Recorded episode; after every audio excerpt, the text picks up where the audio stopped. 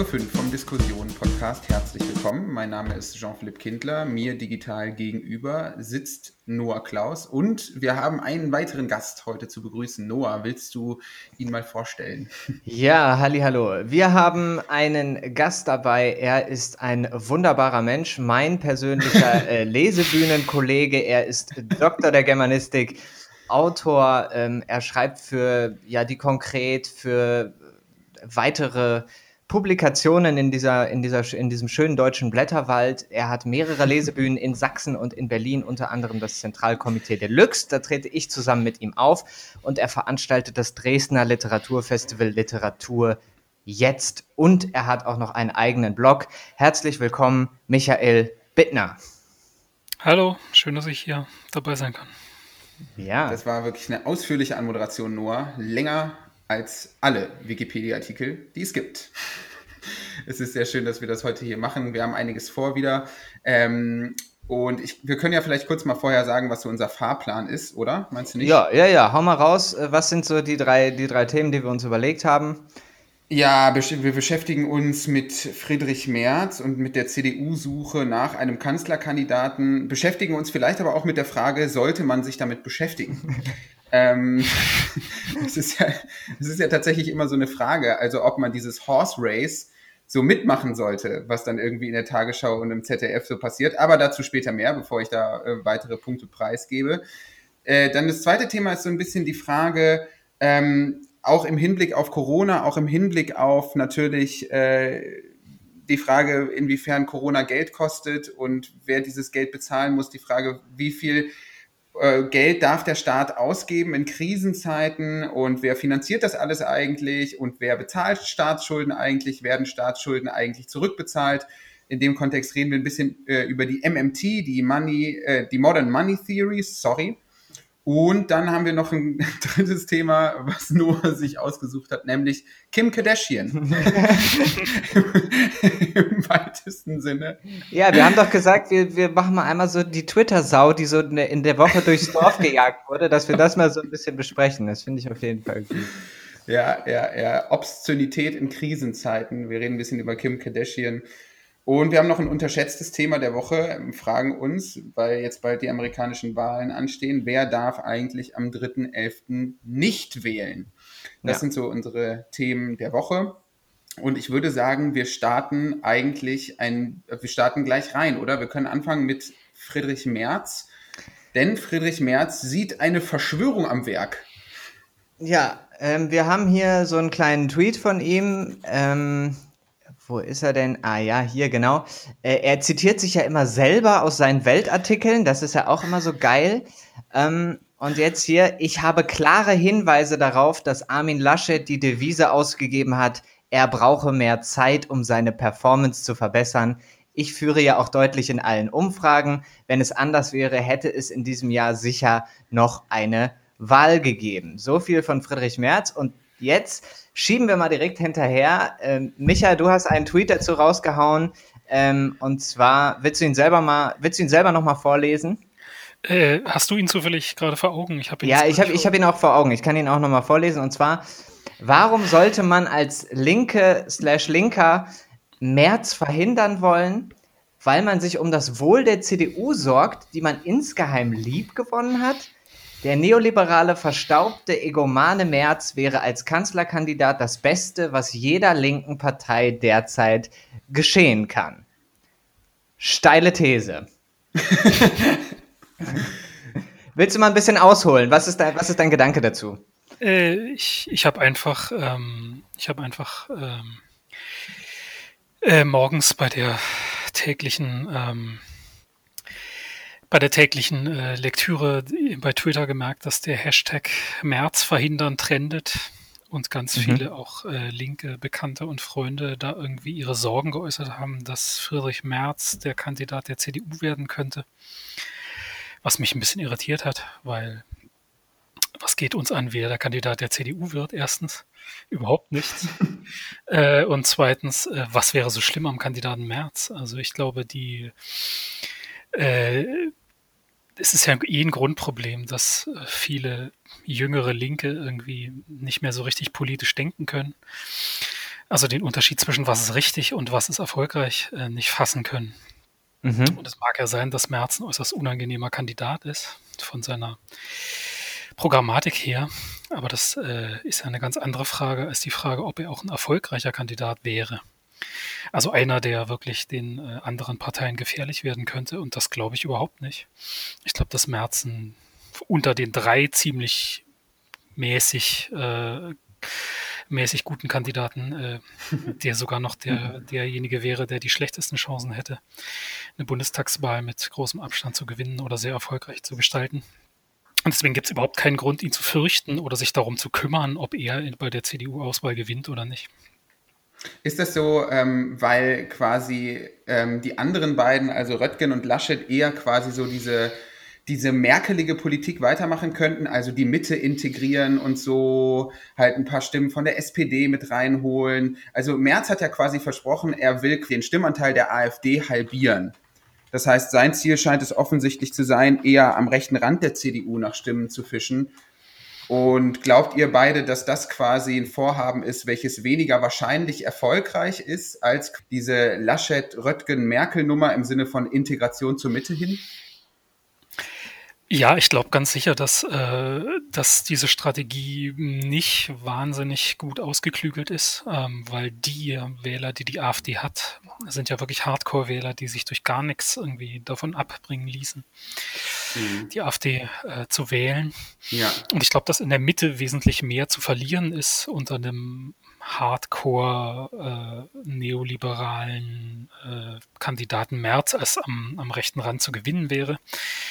Und Merz ist auch einfach der Einzige, der davon überzeugt ist, dass Merz ein guter Kanzlerkandidat ist, ist der Merz selber.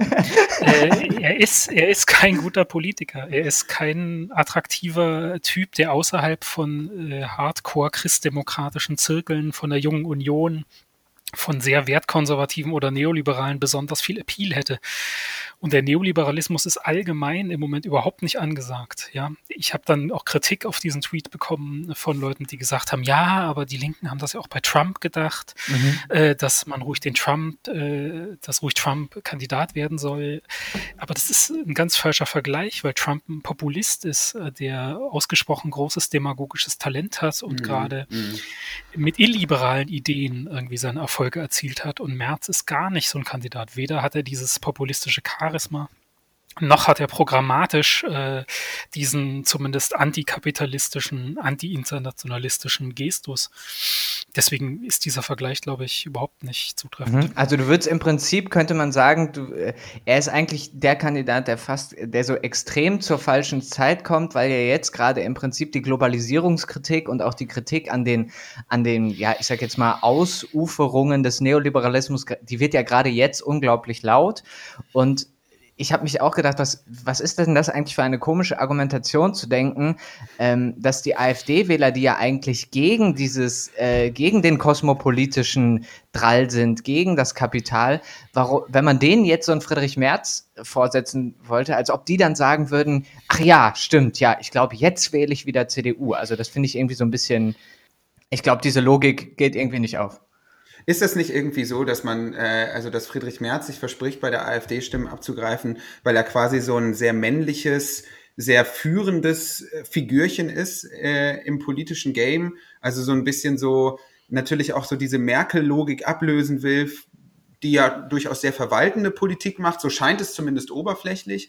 Also ist das nicht eher quasi so die Hoffnung, mit Merz eigentlich so, so jemanden zu haben, der mal wieder so ein bisschen auf den Putz haut? Ja, also es kann durchaus sein, dass er, wenn er jetzt mal wegen populäre Positionen bezieht in Sachen Law and Order oder Einwanderung, dass er da durchaus ein paar Leute begeistert. Nur ist dieses Potenzial halt nicht so wahnsinnig mhm. groß. Also ich meine, er kann vielleicht schaffen, dass die, AF, dass die FDP unter 5% rutscht, äh, weil die Leute auch noch zu ihm überlaufen. Mhm. Oder der AfD ein paar Prozentpunkte abluchsen. Aber in jeder anderen Hinsicht ist er halt kein guter Kandidat. Er ist ein versnobter Millionär, der bei einer Investmentbank äh, Millionen verdient hat.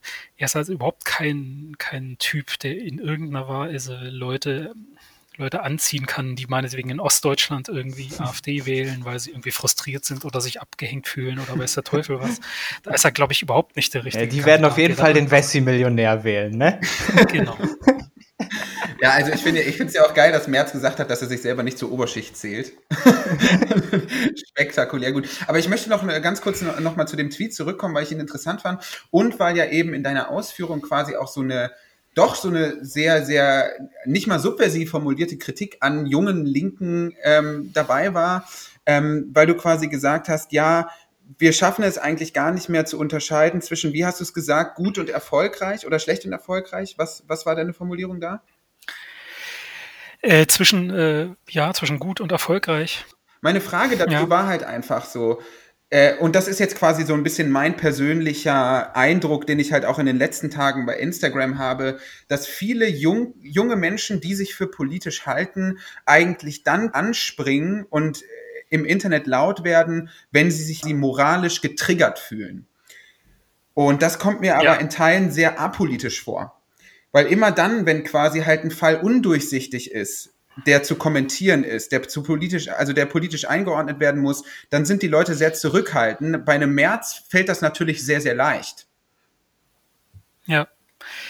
Es ist, äh, das ist ein Grundproblem, dass Moral und Politik sind eben nicht dasselbe. Also mhm. es gibt es sind einfach zwei verschiedene Diskurse, zwei verschiedene Felder. Natürlich sind die nicht unabhängig voneinander, ja. Also es gäbe quasi die Extremposition, dass die beiden Sachen überhaupt nichts miteinander zu tun haben. Machiavelli, ja. Politik ist ein reines Machtspiel. Es kommt nur darauf an, die Macht zu erobern und zu behalten. Das andere Extrem wäre der Versuch, Moral eins zu eins in Politik umzusetzen. Aber das geht eben auch nicht, weil in Politik notwendigerweise Machtfragen eine Rolle spielen. Ja, also man kann nicht kompromisslos irgendwie das Gute, von dem man glaubt, dass das Gute ist, vertreten und schon dadurch hoffen, dass man dann auch den Sieg davon tragen wird. Mhm. So funktioniert es halt nicht. Und das ist ein großes Problem, glaube ich, was gerade, ich will jetzt keine Pauschalurteile fällen oder so, aber was gerade bei jungen Leuten vielleicht auch natürlicherweise, weil sie noch idealistischer sind, äh, eine große Rolle spielt, dass man denkt, ich muss mich nur für das Richtige entscheiden und dann nach der Wahl ist man wieder enttäuscht, weil eben die Mehrheit halt doch anders gewählt hat und dann ist man irgendwie böse auf die Leute, weil sie irgendwie das Gute nicht einsehen wollen. Ja, ich meine, äh, das moralische Argument lässt sich natürlich halt auch besser teilen. Also natürlich generiert das moralische Argument, das, das, das Argument des guten Menschen sehr viel mehr ähm, Social Media Aufmerksamkeit als, also es gibt Gründe, warum jetzt jemand sich nicht theoriebasiert mit der Figur Friedrich Merz bei Instagram in 50 Slides auseinandersetzt, so. Ja, also weil das, äh, einfach nicht äh, die Interaktion hervorruft, wie wenn man einfach sagt, das ist ein schlechter Mensch. Also die Beobachtung teile ich absolut. Was jetzt aber noch so ein bisschen meine Frage an euch beide wäre, ähm, ich fühle mich natürlich von der Kritik insofern ein bisschen angesprochen und ich glaube auch zu Recht angesprochen, weil ich selber bei Facebook einen Beitrag geteilt habe in, in den letzten Tagen, in dem ich quasi so einen Gemütszustand meinerseits ausgedrückt habe, weil ich habe mir so ein bisschen so diese Twitter-Page von Friedrich Merz angeschaut und dachte so, ja, was für ein selbstzentrierter, egoistischer Mensch, ja. Und ich dachte mir, mh, hm, war das selbst in der CDU nicht mal anders? Und ich denke da so zurück an Leute wie Norbert Lammert beispielsweise. Was heißt zurück? Ist ja nicht so, dass der Typ tot ist. Ähm, aber er ist zumindest nicht mehr Bundestagspräsident äh, falle ich da eigentlich auf diese Logik, die du da in deinem Tweet kritisiert hast, vielleicht gerade auch so ein bisschen rein, dass quasi dadurch, dass wir so Leute wie Merz haben, die CDU irgendwie auch sympathischer wird? Oder ist es nicht vielleicht irgendwie verständlich im Hinblick auf alte CDU-Leute, wie eben Norbert Lammert oder vielleicht auch Lothar de Maizière, auch so ein bisschen noch einen stärkeren Verfall sogar in der CDU auszumachen? Ja, also ich glaube, das ist auch noch ein Punkt, der ja auch in dem Tweet vorkommt. Ich glaube, dass wir uns so ein bisschen auch schon dran gewöhnt haben, dass sowieso immer die CDU regiert. Mhm. Und dass wir uns dann quasi äh, schon im Vorhinein vorstellen, wie wird es denn mit dem nächsten CDU-Bundeskanzler? ja, ja. sorgen wir doch dafür, dass der nicht allzu schlimm ist. So, das finde ich auch ein bisschen defetistisch und traurig eigentlich, dass wir, dass wir quasi schon automatisch davon ausgehen, dass eh niemand anderes eine Chance hat. Ja. Was, glaube ich, im Moment natürlich, wenn man auf die Umfragen schaut, durchaus auch nicht unrealistisch ist, aber das muss ja nicht so bleiben. Ich glaube, dass, wenn Angela Merkel weg ist, viele, die eigentlich nur wegen ihr CDU wählen, irgendwie nochmal neu schauen werden, ob nicht vielleicht doch irgendwie die Grünen äh, zum Beispiel. eine Alternative sind. Ja.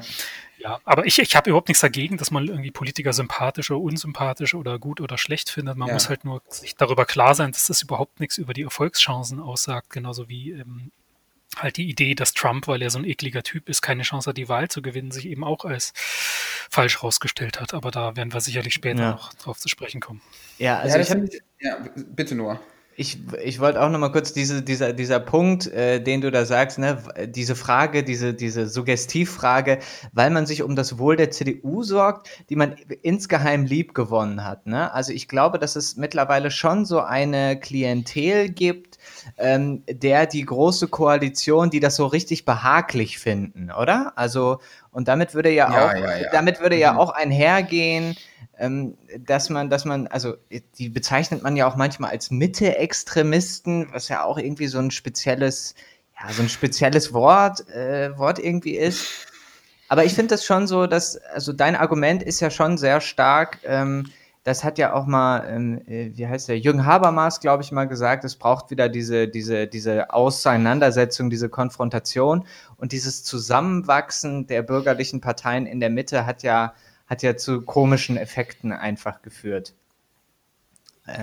Ja, ich glaube, dass jetzt aus rein demokratietheoretischer Sicht wäre es, glaube ich, sogar super, wenn Merz irgendwie der Kandidat würde, weil er dann wirtschaftspolitisch, innenpolitisch mal wieder eine klarere Kante zeigen würde die CDU wieder als Mitte-Rechts-Partei klar erkennbar würde mhm. und auch dann die SPD und die Grünen als Mitte-Links-Parteien, wenn man sie so nennen will, dann auch eine Chance hätten, sich wieder klarer zu positionieren, wieder Luft wäre. Also auch aus dieser Sicht wäre es eigentlich überhaupt nichts Katastrophales, wenn Merz der Kandidat würde. So, ähm, unabhängig davon, wie ich seine Chancen beurteile. Aber ist es nicht irgendwie ein bisschen traurig, auch für die SPD und die Grünen, dass man der SPD und den Grünen wirklich so einen richtigen Kontrastkandidaten vorsetzen muss, damit die es mal geschissen kriegen, sich irgendwie programmatisch ein bisschen abzugrenzen von der CDU? Also so wirkt es für mich immer so ein bisschen, dass du halt wirklich, du musst denen irgendwie so jemanden vorwerfen, bei dem dann auch Annalena Baerbock sagt, boah, puh, I don't know. Und ich meine, Annalena Baerbock hat ja, ich meine, selbst Annalena Baerbock hat ja quasi auch schon gesagt, ja, also mit März schließen wir auch nichts aus. So, also ich, ich, also wisst ihr, was der Punkt ist? ist ich finde es alles so traurig irgendwie. Also, dass man so die, zu diesen Kniffen greifen muss. Ja, man kann ja auch keine, man kann ja keine Unterschiede erfinden, wenn keine da sind. also, ähm, die Grünen sind eben keine linke Partei Nein. mehr und die SPD auch schon seit geraumer Zeit nicht mehr wirklich.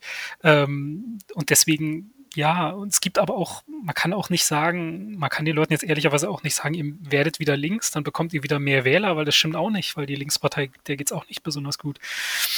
Ja. Es gibt vielleicht einfach im Moment dieses Wählerpotenzial nicht, was wirklich in der linke Politik irgendwie zu schätzen wüsste. Ähm, das muss man dann auch ein bisschen, weil Deutschland ist nun mal weder vom Elend geschüttelt, im Moment zumindest nicht, noch äh, gibt es hier wirklich eine starke linke Graswurzelbewegung. Ähm, deswegen ist es eben einfach so, dass die Parteien auch eher in die Mitte drängen, weil die Wähler auch von allem abgeschreckt werden, was irgendwie radikal oder äußerst progressiv äh, im ökonomischen Sinne zumindest daherkommt.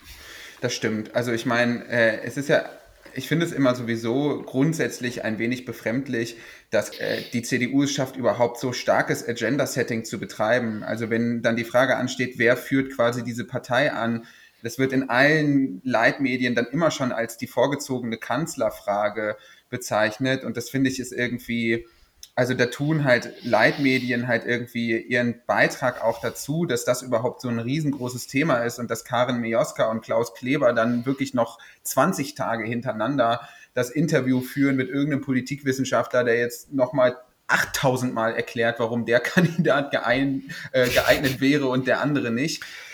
Puh, langweilig, ehrlich gesagt.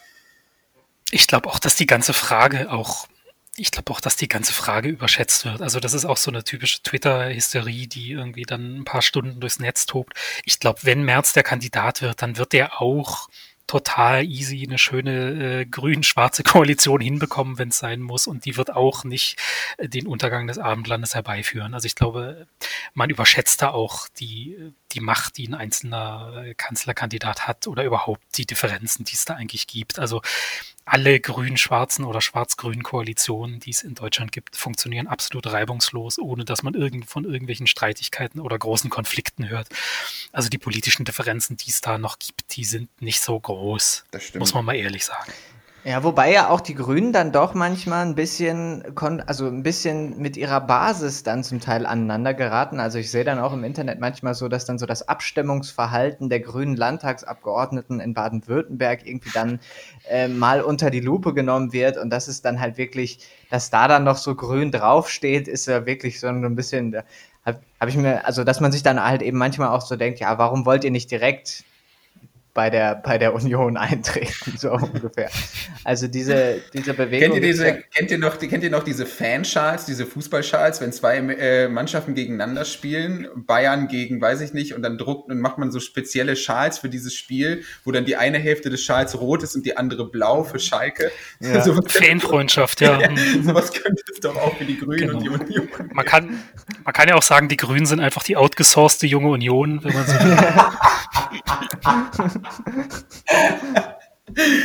okay, das Thema ist abgehakt. Okay, enough said, enough said, ja, Freund. Aber es ist ja interessant, man kann sich ja vielleicht nochmal äh, so eine Selbstbezeichnung von Friedrich Merz anschauen, weil die so interessant ist. Also die hat einfach so viel, viel Comedy-Potenzial, finde ich. Weil Merz ja irgendwann mal gesagt hat, ich zitiere, ich bin von meiner ganzen Überzeugung und Neigung her ein wirtschaftsliberaler, ein wertkonservativer und ein sozialpolitisch engagierter Mensch. Es, Gut, das, ja. Ja, finde ich, klingt toll, oder? Also ich meine, es ist ja interessant, wenn Leute behaupten, sie seien wirtschaftsliberal, also marktliberal, ähm, und dann halt aber bei Konzernen wie BlackRock sind, die eigentlich jede Freiheit aus dem Markt ziehen. Also das ist ja das, was passiert. So BlackRock ist ja, es ist ja nicht so, dass das dass das freien Wettbewerb sichert, sondern es führt ja eigentlich zu Monopolstrukturen. Also da frage ich mich immer, ob man sich da nicht vielleicht mal entscheiden kann. Ja, genauso wie, wenn ich da mal einmal kurz einhaken darf, wirtschaftsliberal und wertkonservativ, das ist ja auch so eine Krux ich weiß nicht, Micha, wir hatten auch mal darüber geredet, es gibt ja so einen griechischen Philosophen, wie heißt der noch, Panayotis Kondylis oder so, ja. wo er ja auch irgendwie über die, über diese Lebenslügen der Konservativen so ein bisschen redet, so wie ich dich immer verstanden habe. Ich habe das selber nie ja. so ganz gelesen.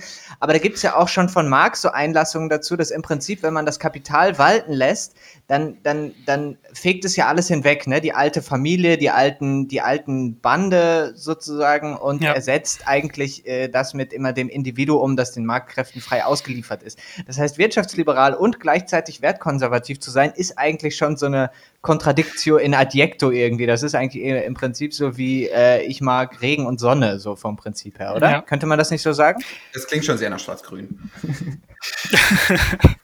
ja, also äh, es ist äh, die These von Condilis ist, dass die, die sich heute konservativ nennen, eigentlich ja mit dem ursprünglichen Konservatismus nichts mehr zu tun haben, sondern einfach Neoliberale sind, die aber sich vor den Folgen ihrer eigenen neoliberalen Politik fürchten. Also den Markt entfesseln und dann aber darüber jammern, dass halt auch Migration damit einhergeht, dass Familien sich zersetzen und so weiter und so fort, dass es eine Konsumgesellschaft gibt. Das ist so die These und äh, man kann das natürlich, es passen ja viele Widersprüche in so einen menschlichen Kopf rein. Ja, die Gesellschaft ist ja auch widersprüchlich. Bis zu einem gewissen Punkt kann man das schon aushalten, aber natürlich steckt das, äh, steckt das voller Widersprüche und ist letztendlich inkonsequent. Aber das muss in der Politik auch nicht so viel sagen. Also Inkonsequenz ist nicht unbedingt ein Ausschlusskriterium. Also die meisten Politiker haben Weltanschauungen, wo nichts zusammenpasst. Ähm, solange das irgendwie bei den Wählern Widerhall bringt, ähm, macht das eigentlich nichts. Das ist aber interessant, was du gerade sagst, weil das ähm, sich mit meiner Beobachtung denkt, beziehungsweise ich habe jetzt die letzten Tage mal wieder Eva Ilou in die Hand genommen, die ja quasi explizit zum Thema forscht, inwiefern ähm, beeinflusst halt quasi die, die, die Tendenz unseres Wirtschaftssystems weg von dieser GmbH hin zu so Start-up-esken Strukturen in unseren Wirtschaften, also diese krasse Liberalisierung von Märkten und ganzen Lebensformen. Inwiefern macht das eigentlich Halt vor so Gemütszuständen, von sozialen Beziehungen und so? Äh, inwiefern macht das Halt vor unserem Lieben und Entlieben? Und es ist ja total krass, wie sehr quasi Marktlogik sich mittlerweile auch mit, mit Gemütszuständen und mit Arten und Weisen des Liebens und Endliebens verschränkt. Man denke nur daran, dass es immer mehr offene Beziehungen gibt, dass mittlerweile auch in Beziehungen stark mit, äh, mit Risiko spekuliert wird. Also manche Menschen finden es ja besonders attraktiv, Ungewissheit beim Gegenüber zu erzeugen. Das erinnert schon sehr an den Derivatehandel und so. Das ist wirklich, ja, also das erinnerte mich tatsächlich irgendwie daran halt so.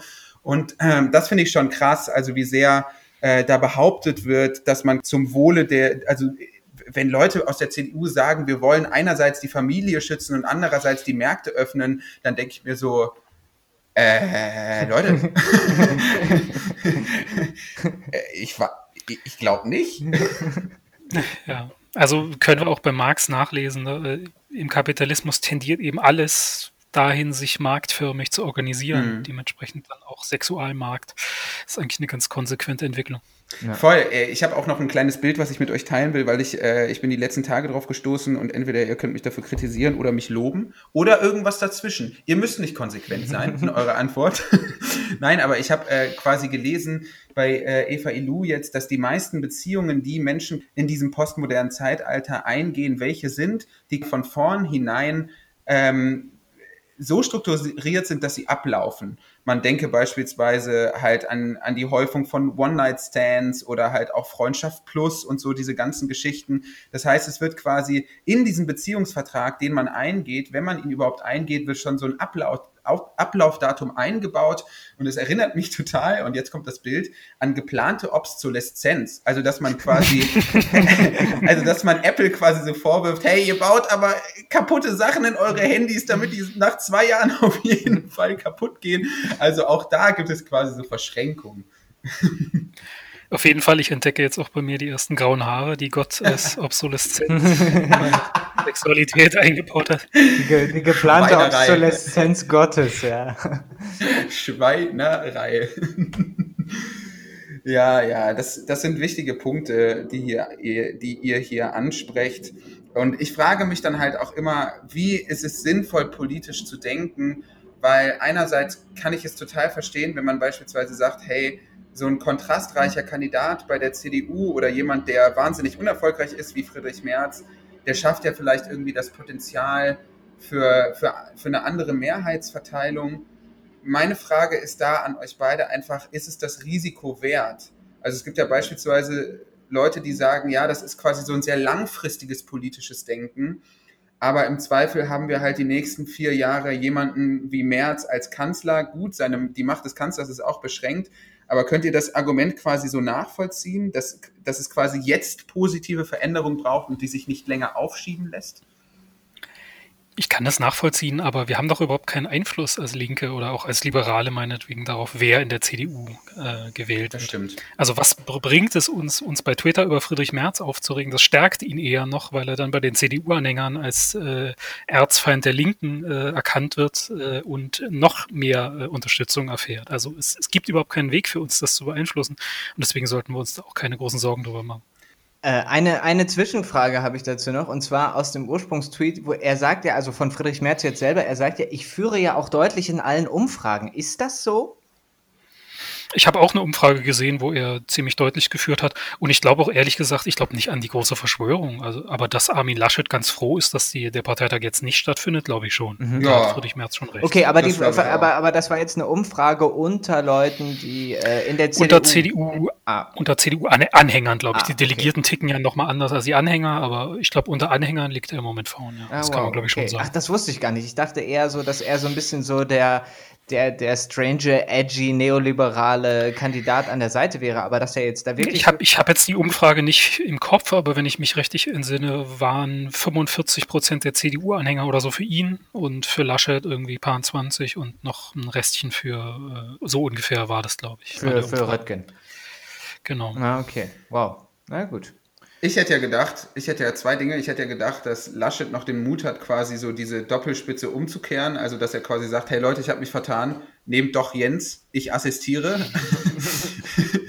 Und das Zweite... Jens Spahn ist auch Jens Spahn ist auch so ein Typ, der bei Twitter dauernd gebasht wird. Dabei bin ich mir sicher, dass er schon bei der letzten Abstimmung irgendwie der beste Kandidat war und Find jetzt auch. auch. wäre. Ja.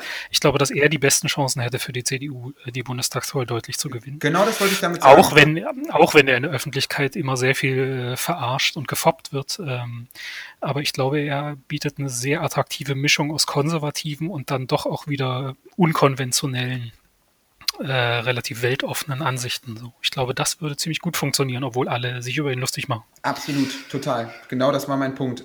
Also da, da wäre es klug gewesen von Laschet. Ich weiß nicht, ob man das einfach so machen kann. Dafür kenne ich mich nicht, nicht, nicht genug aus, dass er quasi einfach sagt, so, hey Leute, die Zeiten haben sich geändert.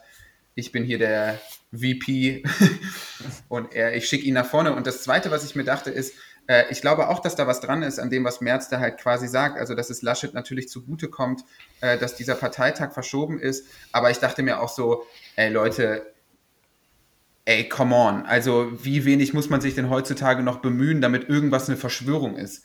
Da hatten wir, da haben sich Menschen einfach mehr Mühe gegeben in der Vergangenheit. Ja, also wenn ich irgendwie an Flat Earther denke oder an Echsentieren, da steckt ja wenigstens noch so ein bisschen Fiktionalisierung drin. Die Mühe macht man sich hier gar nicht mehr.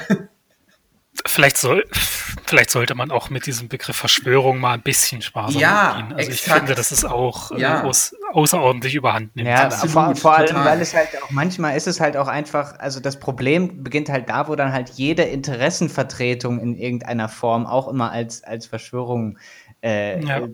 also dass sich Menschen zusammentun, um ein Ziel zu verfolgen, ist halt auch eine relativ normale Sache in dieser Welt.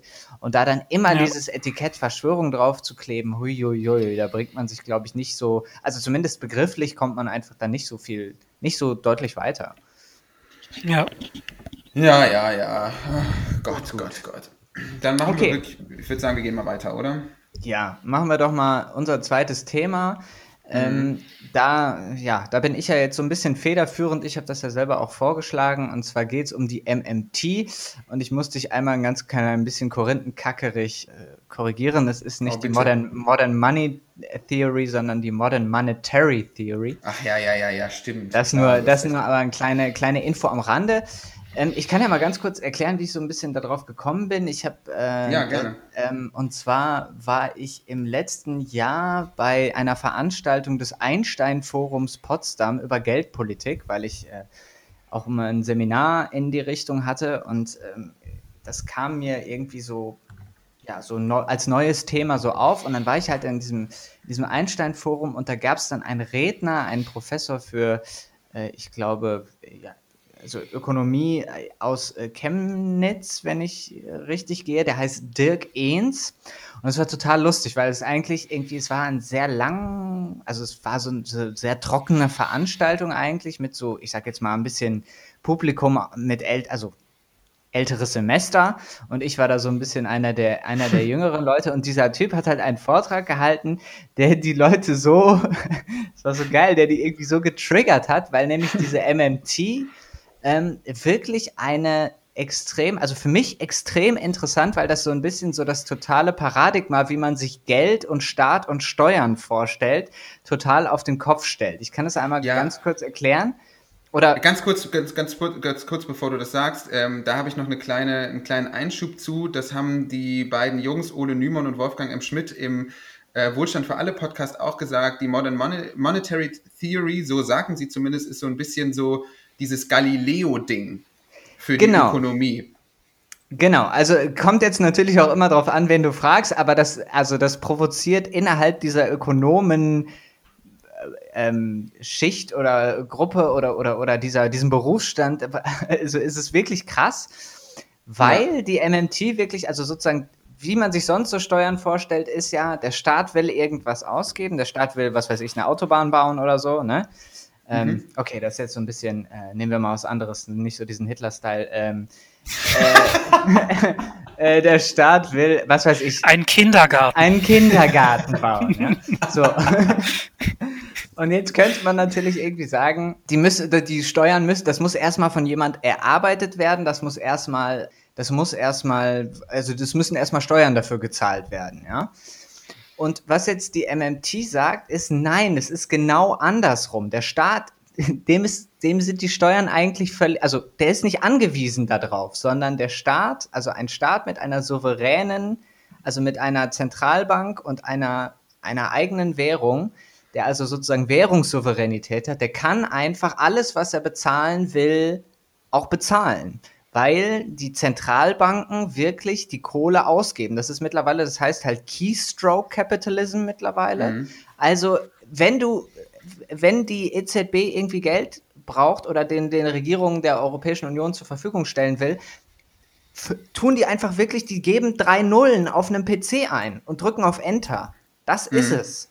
Ja. ja. Ähm, und das finde ich einfach irgendwie, das finde ich eine extrem interessante Art und Weise darüber über, über, über Geld nachzudenken. Und das ist vor allem in der Corona-Krise so krass, weil jetzt auch immer die Frage so, oh ja, hm, äh, wer, wer könnte denn jetzt den Gastronomen irgendwie den Ausfall bezahlen und so? Wie geht das jetzt wieder mit dem Kurzarbeitergeld und ja, so weiter? oder die 5 Milliarden für den öffentlichen Dienst, wo du halt ja. irgendwie wochenlang rumkrebst, so anstatt den Leuten, die den ganzen Scheißladen hier aufrechterhalten in dieser Zeit, einfach die Kohle rüberzugeben. Aber was ja. du sagst, ist natürlich total richtig. Es ändert so ein bisschen die Auffassung des Geldes, weil klassische Ökonomen ja immer gedacht haben, okay, Geld entsteht irgendwie quasi durch diesen Tausch. Ne? Also, dass du sagst, okay, alles klar, wir haben irgendwie so dieses Problem, dass wenn ich Schweinefleisch verkaufen will und das eintauschen will und du, Noah, dieses Schweinefleisch aber nicht willst, dann brauchen wir irgendwie eine gemeinsame Ware, auf die wir uns einigen können. Das war eben dann Geld. Ja. Die MMT sagt, wenn ich es jetzt richtig verstehe, du musst mich korrigieren, du weißt da mehr ja. drüber, ähm, die MMT sagt quasi, nein, Geld entsteht doch erst dadurch, dass der Staat sagt, wir nehmen Steuern von euch ein. Ja, das heißt, der Staat richtet diese Währung ein.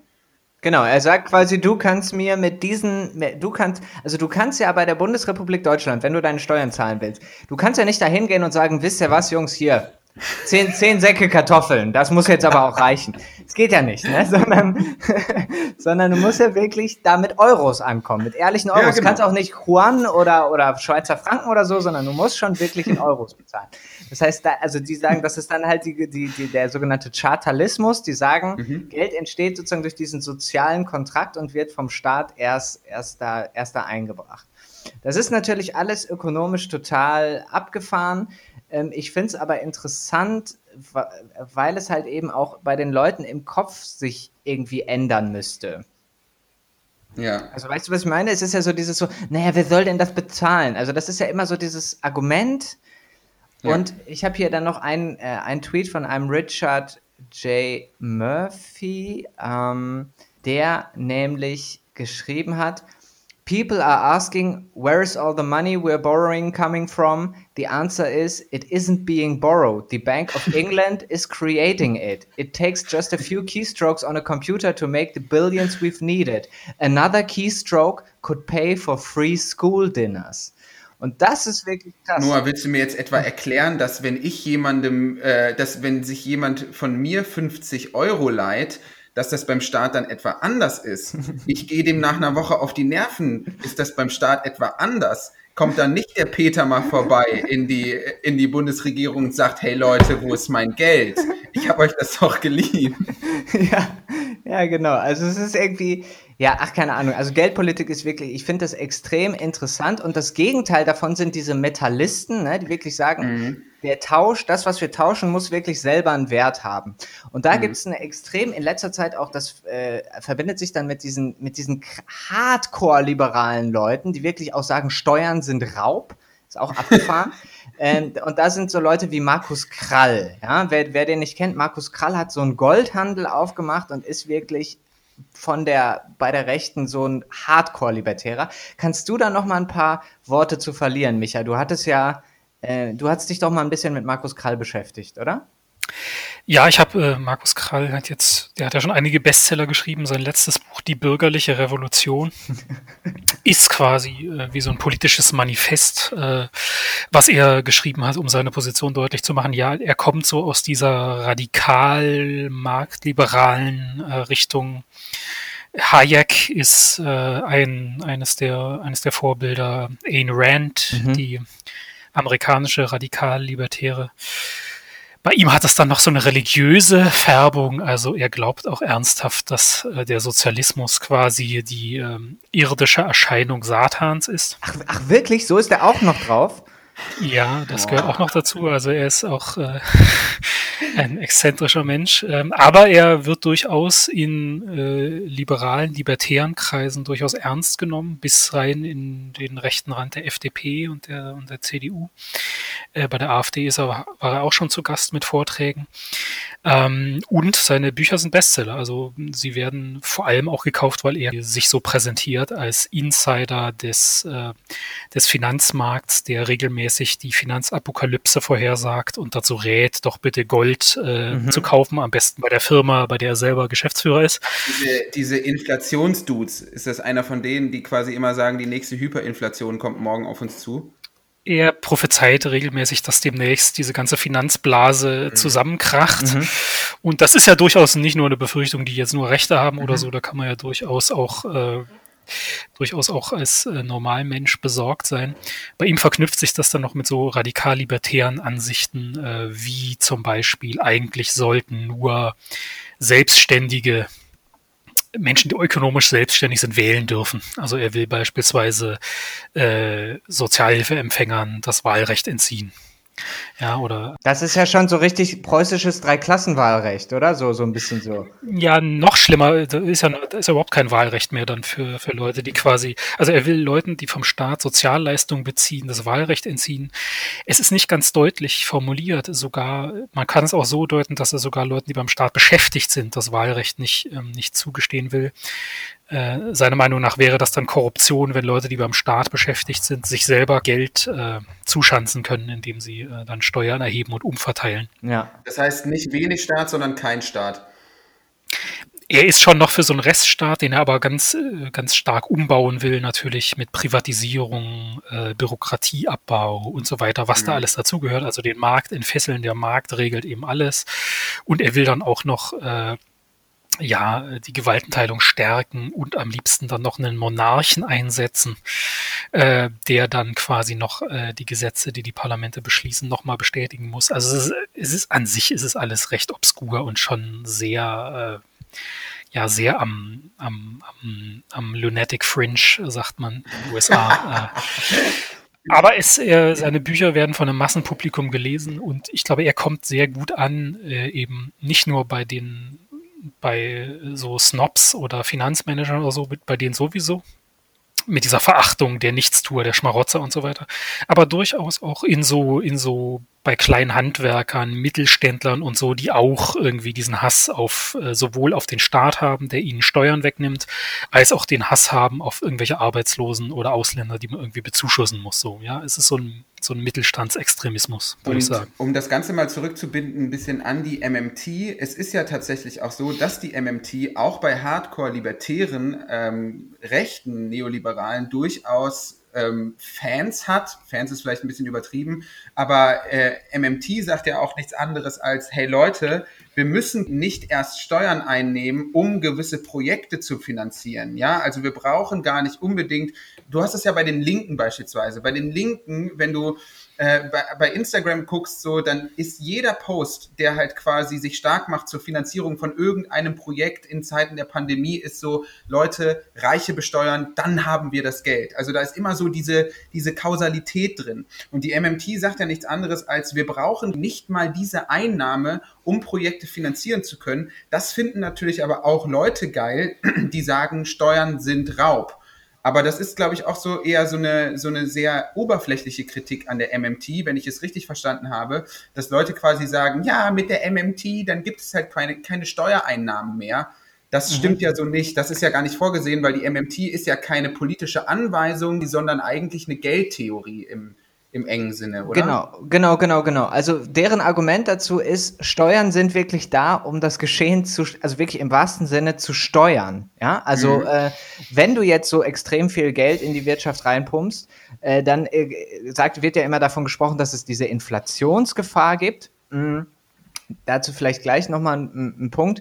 Aber das wird halt eben, das wird halt eben dadurch äh, zurückgefahren, indem man sagt, das Geld wird dann unter Umständen über erhöhte Steuern wieder, wieder abgeführt, ne? Und das muss man dann, also das hängt dann ab von der wirtschaftlichen Situation, in der man sich gerade befindet. Und aktuell ist es ja so, dass wir eher eine Deflationsgefahr haben, obwohl die Zentralbanken unglaublich viel äh, Geld in diesen Markt in diesen Markt eben reinpumpen, weil die Leute es eher gerade nicht ausgeben. Ja, ja, also, die Leute sind ähm, sehr sparsam, deswegen. Genau. Ja, es, ne, es hilft, glaube ich, an der Stelle, Noah, wenn du tatsächlich diese Begriffe nochmal aufschlüsselst, weil wir zu Recht nicht erwarten können, dass alle Hörerinnen und Hörer ja. sofort äh, was parat haben, wenn du von Deflation oder Inflation sprichst. Ja, also äh, Inflation ist ja einfach wie wir das im Jahr 1923 in Deutschland äh, gesehen haben. Also das Geld verliert an Wert, ja, also die, die, es wird nachgedruckt, das Geld wird nachgedruckt und irgendwann ähm, kostet dann halt ein, ein Brot nicht mehr, nicht mehr zwei Euro, sondern halt eben vier und dann nochmal sechs und dann irgendwann zehn. Das heißt also Teuerungsrate eben. Das Geld verliert, das Geld verliert an Wert und die Deflation wäre dann genau das Umgekehrte. Also ähm, das Geld gewinnt in auf eine bestimmte Art und Weise an Wert. Und da, da werden dann halt immer jeweils Leute benachteiligt. Also wenn, wenn zum Beispiel, äh, also benachteiligt oder, oder bevorteilt, wenn zum Beispiel die Inflation, also die Inflation steigt, kann man ja easy Kredite zurückbezahlen. Also stell dir vor, du hast einen Kredit über 1000 Euro aufgenommen und sollst den über, ich weiß nicht, äh, ein Jahr zurückbezahlen und plötzlich verliert das Geld enorm an Wert, dann kannst du ja irgendwann für eine Stunde Arbeit kriegst du dann 1000 Euro und sagst dann ja, hier sind deine 1000 Euro, danke. Aber die Grundproblematik, wir können es ja vielleicht mal ein bisschen zurückführen auf die Fragen, die alle so ein bisschen interessieren weil diese, so dieser, äh, diese große Warnung vor Inflation kommt ja vor allem dann, wenn beispielsweise Leute sagen, hey, 5 Milliarden für den öffentlichen Dienst, das ist überhaupt gar kein Problem. Wir brauchen das Geld nicht durch Steuern einnehmen, wir können es einfach drucken.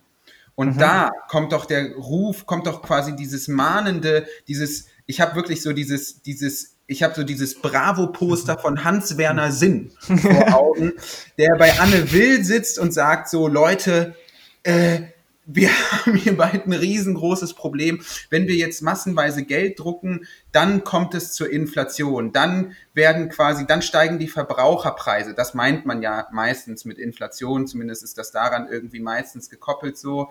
Ähm, ja. Und das ist doch irgendwie interessant, also in dieser Krise darüber nachzudenken, woher kommt das Geld, was wir brauchen, um besonders hohe Ausgaben in Pandemiezeiten zu decken. Und es gibt immer mehr oder es gibt immer mehr Leute, die halt verstehen, oh, alles klar, das Geld ist erstmal einfach da, weil der Staat das Monopol über den Gelddruck hat. Ja, das ja. heißt, die Frage ist nicht mehr, wo kommt das Geld her, sondern die entscheidende Frage ist, und das wird eher zum Hauptstreitpunkt jetzt, glaube ich, was passiert, wenn wir dieses Geld in den Markt schmeißen? Also ich, ich traue mir jetzt, ich traue mir, ich bin ökonomisch nicht so bewandert, dass ich mir jetzt wirklich zutrauen würde, diese Theorie ähm, zu bewerten oder einzuordnen. Ich würde nur vielleicht so ein paar Bedenken äußern, die mir auch kommen. Mhm.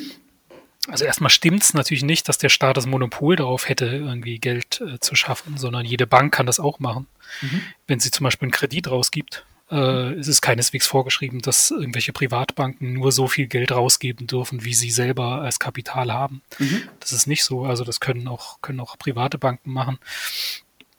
Und dann ist es natürlich schon so, dass es, glaube ich, eine gewisse Grenze dessen gibt, äh, wie man willkürlich die Geldmenge ausweiten mhm. kann. Also ich stehe mir da sicherlich zu, dass so diese, wir brauchen die schwarze Null und Schulden sind übel und so weiter, dass das sicherlich äh, einfach ein Vorwand dafür ist, keine Investitionen äh, oder keine erhöhten Sozialleistungen äh, zu bezahlen.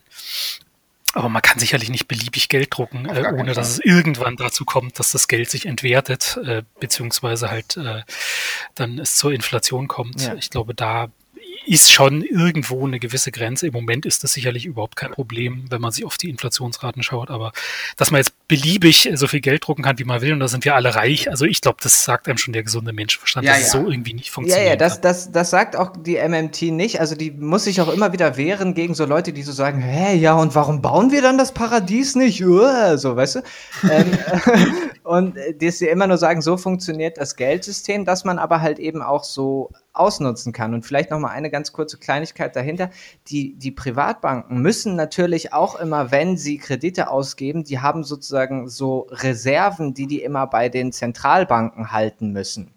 Also die Zentralbanken sind ein extrem, extrem mächtiger Faktor, vor allem seit der Finanzkrise 2007, 2008 geworden.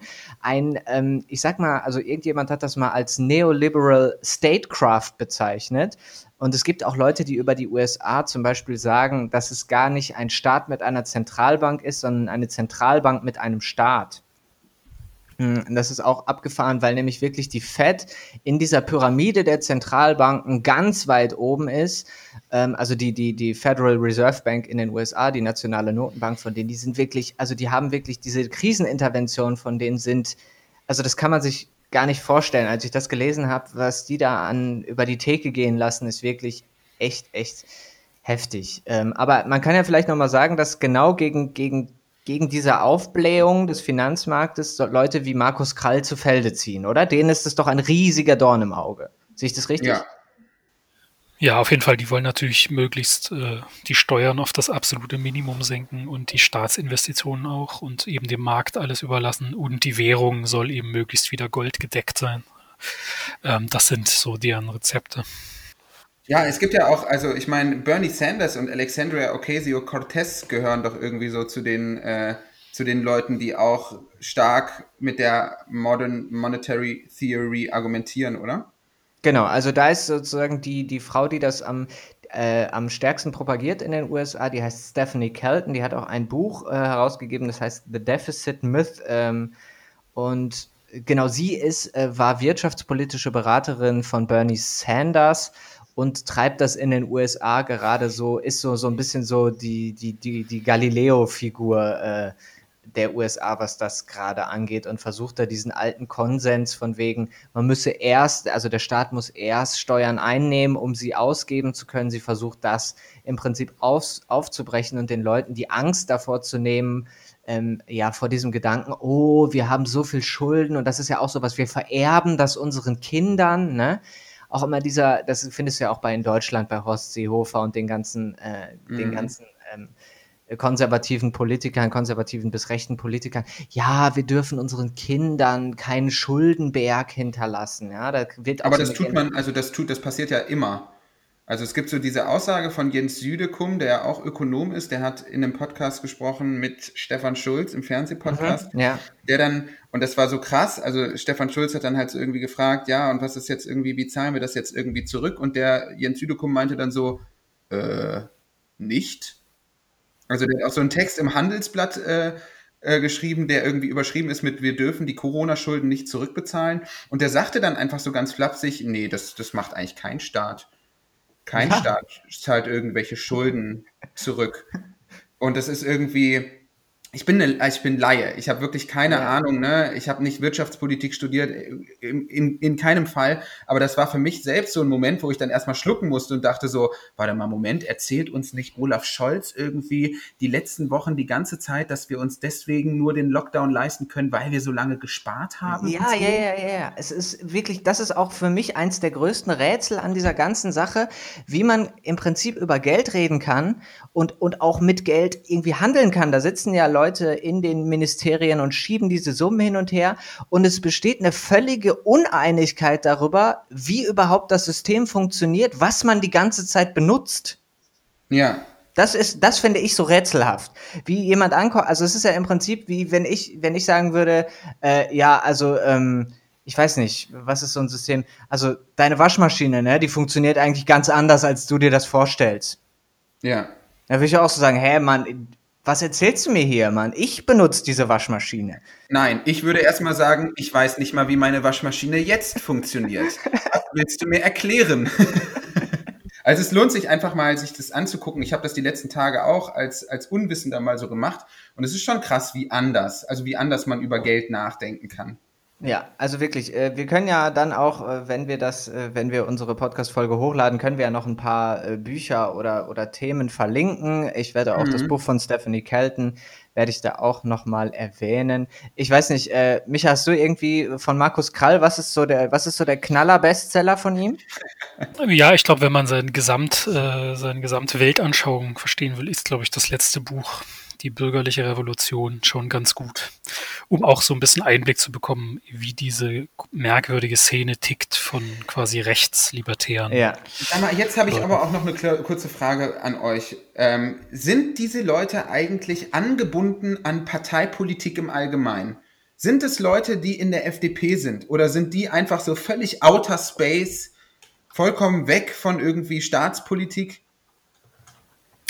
Also ähm, der Markus Krall ist schon auch so, dass der ähm, Publizist Andreas Kemper macht da viel dazu. Mhm, mhm, Wenn man bei seinem, ihm bei Twitter folgt oder so, da erfährt man da ziemlich viel dazu. Nee, das ist ein richtiges Netzwerk. Also sie sind jetzt nicht wirklich einflussreich in der FDP oder so oder in der AfD auch nur bedingt, aber es gibt so ein großes Sympathisantenumfeld eben um diese Firma Degussa äh, Goldhandel. Goldhandel. Und dann gibt es ein, ähm, mir fällt jetzt gerade der Name nicht ein, ein ein, ein Netz, politisches Netzwerk auch, was Markus Krall gegründet hat. Du meinst hat, die Atlas-Initiative? Genau, die Atlas-Initiative, wo sich Leute, die so rechtslibertär ticken, dann miteinander verbinden.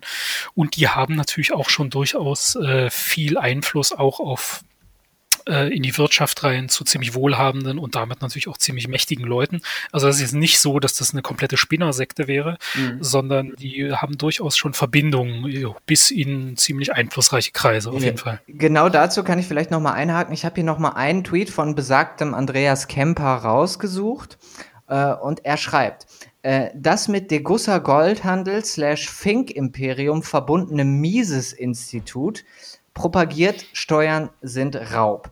Der Leiter des bayerischen Finanzministeriums, Wolfgang Ladzig oder Ladzig, wechselte 2018 direkt ins Fink-Imperium und ist Geschäftsführer mehrerer Fink-Unternehmen. Wie steht Söder dazu? Vielleicht nochmal kurz zum mhm. Kontext. Fink ist auch jemand, der im Kontext dieses von Markus Krall und eben der Atlas-Initiative auch äh, tätig ist. ist glaube ich, ist so ein Unternehmer, ne? Ähm, Genau, das ist so ein Firmenimperium, äh, was sich auch im Nationalsozialismus bereichert hat, also auch in, in bester Tradition steht. Okay, wow. Ja, Hammer also, sympathisch. Ja, super sympathische Leute. Ähm, und also man merkt, die, die haben schon also anscheinend einen Einfluss, auf, wie Micha das gesagt hat, also auf äh, nicht ganz uneinflussreiche Kreise.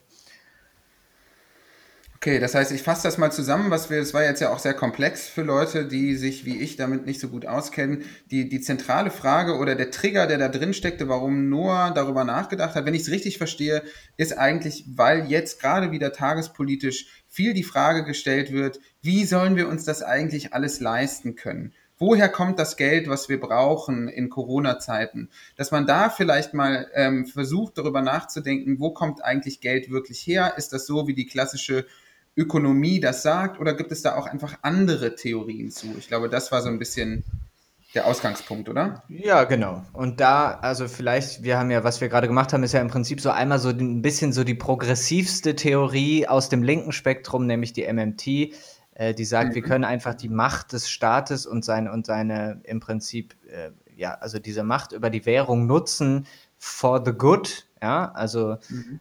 Ähm, und andererseits äh, haben wir mal so ein bisschen in die düsteren Ecken des, des, wirtschaftlichen Denkens geguckt und uns halt diese Proprietaristen mal vorgenommen. Man muss natürlich vielleicht noch dazu sagen, dass natürlich, wie gesagt, ich kann die, will diese Theorie jetzt auch nicht beurteilen oder so, weil das traue ich mir gar nicht zu. Man muss natürlich auch sagen, letztendlich ist es ja schon, ist es halt immer noch eine keynesianische mhm. Theorie. Ja? ja? Also man entdeckt mhm. halt eine Art, wie man Geld schafft, dass man dann investieren kann, um den Markt anzukurbeln. Also mhm. Da mhm. ändert man noch nichts an den Systemstrukturen, noch nichts an den Eigentumsverhältnissen. Mhm. Das heißt, das Geld, was man da reinpumpt, wird durch das ganz normale Wirtschaftssystem dann auch wieder irgendwann oben landen, ja, bei den Leuten, die sowieso profitieren. Also jetzt eine ganz fundamentale Gesellschaftsumwälzung sehe ich da jetzt zumindest, soweit ja, ich das beurteilen das, kann, noch ja, nicht. Das ist ja auch die Kritik von vielen Linken daran, dass sie ja. quasi sagen, ja, pass auf, also wenn wir halt nicht mal Steuern einnehmen müssen, um genug Geld zu haben, dann ändern sich halt Einkommensverhältnisse überhaupt nicht. Mhm.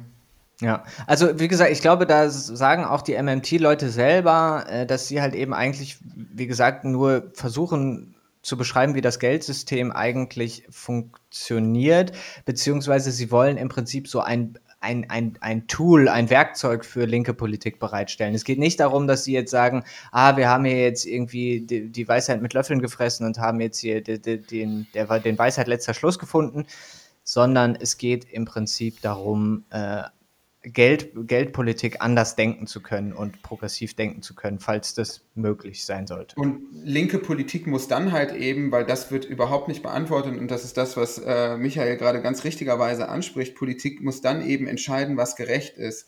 Also es gibt ja ganz unterschiedliche Auffassungen von Gerechtigkeit. Es gibt Menschen, die sagen, erst wenn alle einigermaßen gleich viel haben, ist es gerecht. Es gibt andere wiederum, die beispielsweise sagen, wenn alle genug haben, dann nähert man sich schon der Gerechtigkeit an. Und das mhm. ist dann Aufgabe von linker Politik, das oder von Politik im Allgemeinen, halt das weiter auszuloten, oder?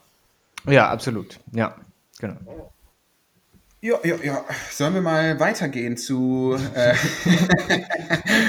zu Kim Kardashian? Ja, unser, unser Blick über. Jetzt wird es mir zu intellektuell. was ist passiert, Noah? Was hat dich was hat dich so traurig gemacht?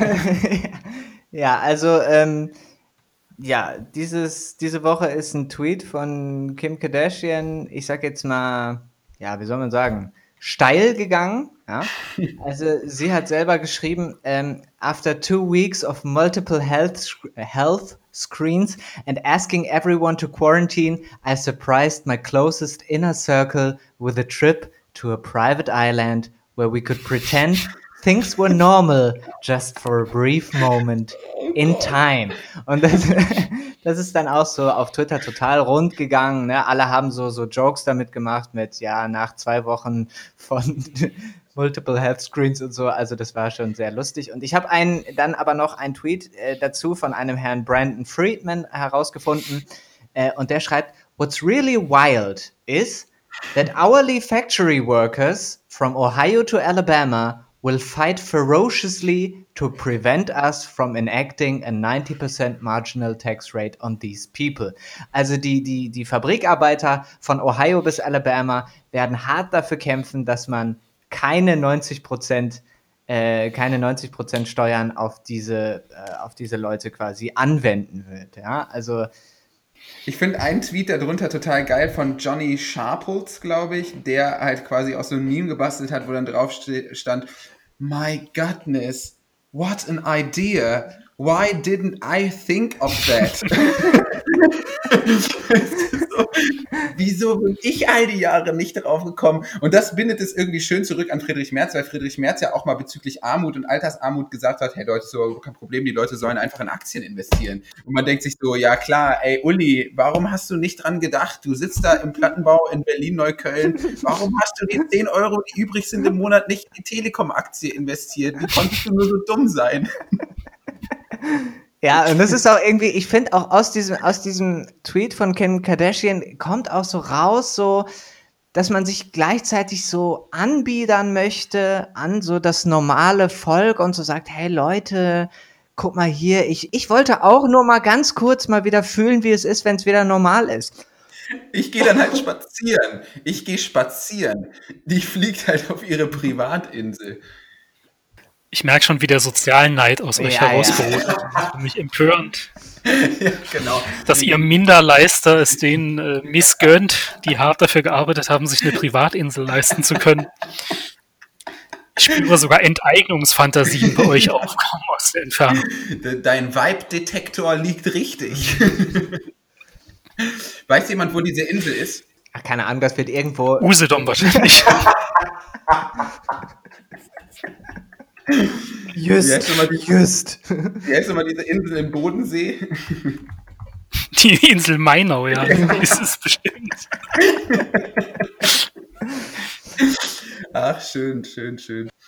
Das ist nochmal vielleicht so ein bisschen diese Obszönität dieses Reichtums und aber gleichzeitig auch dieser Gedanke von sehr vielen sehr Reichen. Wir hatten es gerade schon ein bisschen mit Friedrich Merz, der ja auch äh, dann sich nicht als zur Oberschicht gehörig fühlt und dann auch so, ähm, ja, also bei diesem Tweet von Kim Kardashian kommt das ja auch so raus, so ein bisschen so dieser ja. Gedanke, hey, ich bin doch so wie ihr, schaut mal, ich war doch auch nur kurz auf meiner Privatinsel und dabei, dass man dann so völlig aus den Augen verliert, dass man eigentlich halt eben zu dieser privilegierten Schicht gehört. Das, ähm, das stimmt damit überein, dass es wohl auch in Deutschland so ist, dass sich fast alle, also fast alle Leute, die in diesen obersten 10% liegen, und man ist vom Einkommen her in den obersten 10%, glaube ich, ab 3000 Euro oder ab 3500 Euro netto, irgendwie so. Und alle möglichen Leute, die über diesem, über diesem Betrag sind, halten sich also total für die Mittelschicht. Also ich, ich glaube, auch für die Mittelschicht. Ja, also es gibt extrem viele Leute, glaube ich, die verdienen so 7.000, 8.000 Euro, sind vielleicht Anwälte, irgendwie Professoren, gehören so zu dieser, zu dieser schon bürgerlich sehr, sehr krassen, krassen Schicht und sind völlig überzeugt, nee, also ich bin hier, ich bin ein kleiner Normalo-Man. Ist das nicht auch ein bisschen egal? Ja, also ich, ich glaube, äh, das ist halt das Phänomen Parallelgesellschaft, ne? nur mal in, in, in nicht üblichen Sinne, ja. äh, nicht im üblichen Sinne gebraucht. Ja. Da kann ich vielleicht noch ein Buch empfehlen von Michael Hartmann. Äh, das ist ein Elitenforscher, der auch äh, quasi über dieses ganze Thema, äh, ein Buch Die Abgehobenen, habe ich vor einer Weile gelesen. Und da spürt er eben auch durch soziologische Umfra Befragungen nach, wie ticken die Leute? Und da ist es natürlich einfach so, dass Leute, die aus bürgerlichen Haushalten kommen, ähm, denen es gut geht, die selbstverständlich ihre eigene Position dann auch rationalisieren, indem sie erstens davon ausgehen, ja, das ist eigentlich normal irgendwie, wie ich lebe. Und zweitens natürlich auch, ich habe es verdient. Ja? Also ich habe mir das erarbeitet ähm, und überhaupt nicht in der Lage sind zu begreifen, dass sie eben äh, unglaublich Glück hatten und auch äh, vieles in ihrem oh, Lebenslauf ja. vielleicht nicht verdient gewesen ist, weil sie einfach mit ganz mit ganz anderen Startbedingungen angetreten sind als andere Leute. Aber das ist äh, für die für so oh, das, Leute dann ja, nicht das zugänglich. Ist total interessant. Und, äh, da gibt es auch ein Buch von ja, Robert H. Frank, das heißt Ohne Glück kein Erfolg. Das Buch ist größtenteils Crap, aber er macht einen interessanten Punkt, weil er quasi sagt, dass so dieses also, dass wirklich reiche Menschen dazu tendieren, ihre Biografie stark umzudeuten im Nachhinein. Also, das nennt sich Rückschaufehler, dass Menschen ihren Reichtum und ihren Erfolg wirklich biografisch so umschreiben, dass sie wirklich der Meinung sind, das ist, hat mit Zufall nichts zu tun. So, das hat, das habe ich alles irgendwie selber geschafft und so. Und Menschen tendieren ja im Allgemeinen dazu, dass sie glauben, Erfolg und Reichtum ist etwas, was sie verdient haben, was man auch durch ein Experiment festgestellt hat. Da haben Leute zusammen Gesellschaftsspiele gespielt. Äh, Monopoly war es tatsächlich, glaube ich. Und diejenigen, die gewonnen haben, haben halt in diesen Experimenten meistens mehr gegessen von dieser, von dieser Schüssel Chips, die beim Spiel daneben stand. Und sie haben vor allem, und da wird es total interessant, lauter gekaut.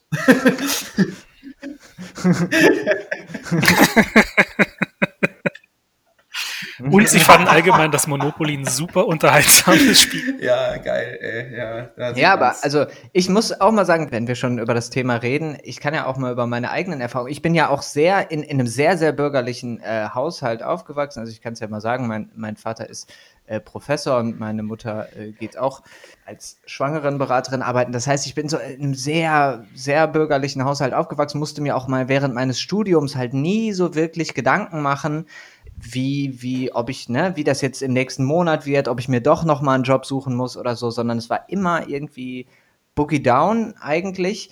Und da brauchte ich dann auch so einen kleinen, also, ich, also vor allem auch die Konfrontation mit anderen Leuten, die das dann halt auch mal eben dann so ausformuliert haben und so gesagt haben, naja, ich kann mir das halt eben nicht leisten, bei mir ist es halt eben nicht der Standard, ähm, dass ich dann mir erstmal über diese Privilegien äh, Rechenschaft abgelegt habe. Und ich weiß nicht, also ich glaube, man muss schon, man muss dann schon mal einmal ehrlich mit, in, mit sich ins Gericht gehen und ja, ich weiß nicht, wie viele Leute das dann so stark machen.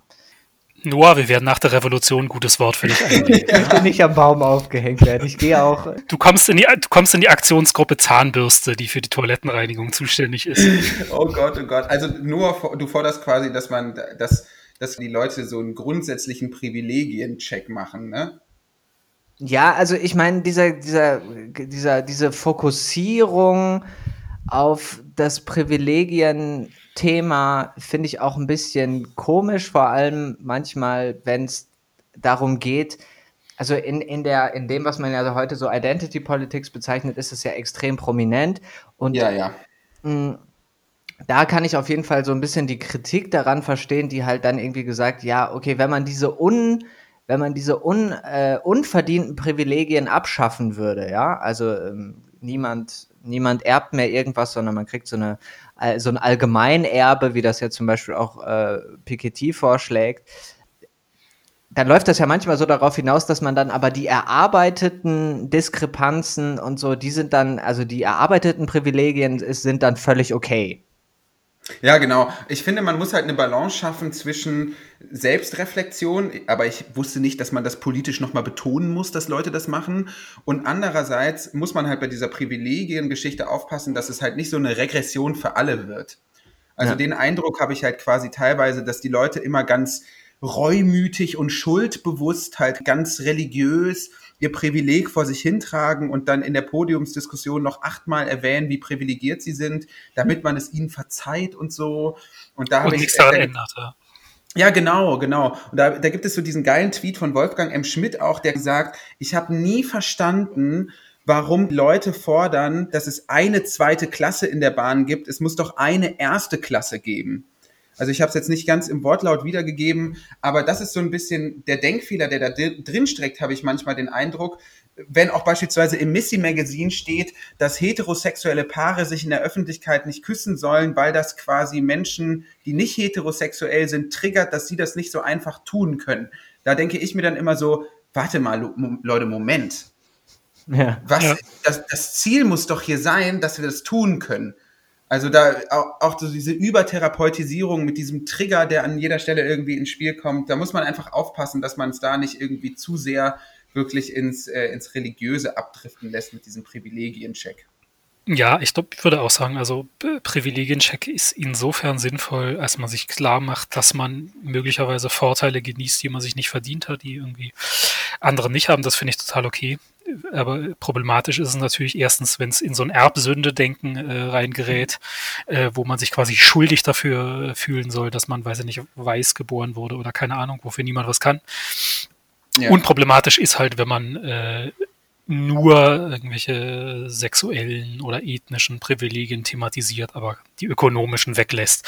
Also wenn dann ja. plötzlich auch irgendwie, weiß ich nicht, äh, lesbische, schwarze Milliardärinnen plötzlich äh, zu den Opfern der Gesellschaft gehören äh, ja. und äh, nicht darüber nachgedacht wird, dass eben auch ein weißer alter Mann halt unterprivilegiert sein kann, wenn er in Hoyerswerda Neustadt im Plattenbau sitzt und von Arbeitslosengeld lebt.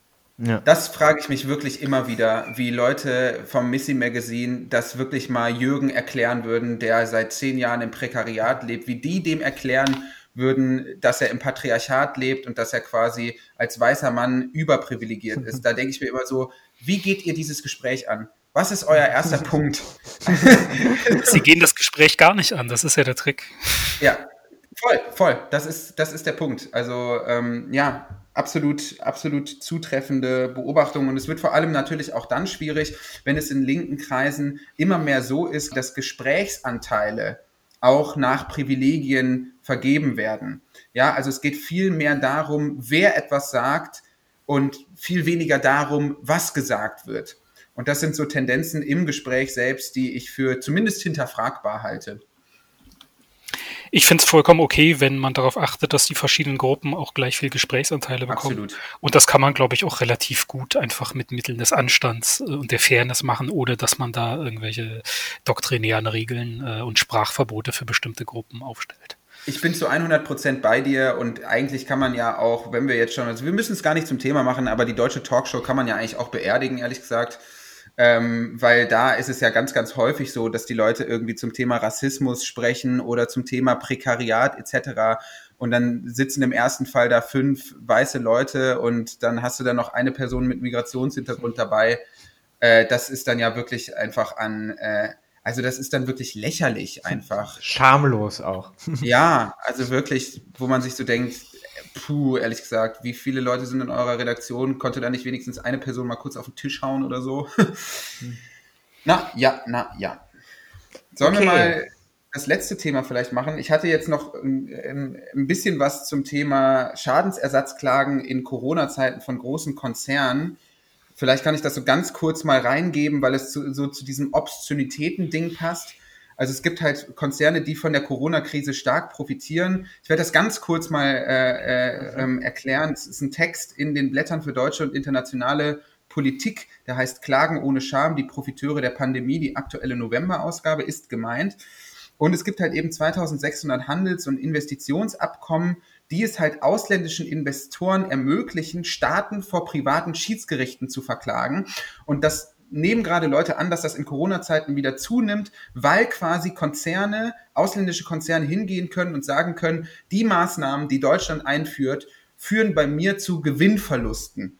Und ich mhm. klage diese Geldmenge vor Gericht ein. Und das sind dann halt auch keine normalen Gerichte, sondern das sind private Schiedsgerichte, wo halt die Leute, die Recht sprechen, einerseits Privatpersonen sind und andererseits einen Tagessatz von 3000 Dollar bekommen und dementsprechend institutionell ein Interesse daran haben, dass diese Verfahren auch stattfinden und dass es davon in Zukunft mehr gibt.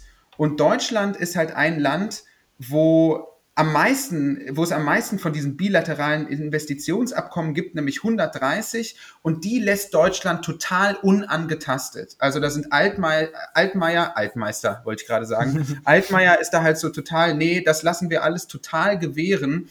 Also das nochmal zum Thema Obszönität. Es gibt wirklich für, für ausländische Investoren in Deutschland eine große Gelegenheit, jetzt in der Corona-Krise nicht nur Verluste einzuklagen, sondern auch potenzielle Gewinne. Und wir streiten uns hier über 5 Milliarden für den öffentlichen Dienst oder Unterstützung von Kunst und Kultur. Ehrlich gesagt macht mich das ein bisschen sauer. Auch als jemand, der jetzt irgendwie wieder 30 Auftritte absagen musste. Aber ja. wem erzähle ich das? Ja, kann ich nicht, kann ich nichts weiter hinzufügen, außer dass es ähm, offenkundig, aber das ist eben äh, diese Wirtschaftsordnung, die auf sogenannte Freihandelsverträge setzt, die in Wirklichkeit ja. ja. einfach zu einer Entmachtung der Staaten führen und zu einer Enddemokratisierung, weil bestimmte Maßnahmen überhaupt nicht mehr kontrollierbar sind oder nicht mehr durch äh, wirklich staatliche Gerichte, sondern irgendwelche, irgendwelche privaten Schiedsgerichte, wo Manager über Manager zu Gericht sitzen. Ja, das ja. ist absurd. Ja. Das ist halt auch ein Land ohne staatlichen Einfluss auf Markt. Das darf man nie vergessen. Das ist wirklich ein anschauliches Beispiel, finde ich, für eine Welt, wie Friedrich Merz sie sich vorstellt. Er ist vielleicht ein bisschen übertrieben. Ich will es ihm jetzt irgendwie nicht zuschustern. Das ist nicht ganz richtig. Ich nehme es zurück. Nehme es zurück. Okay.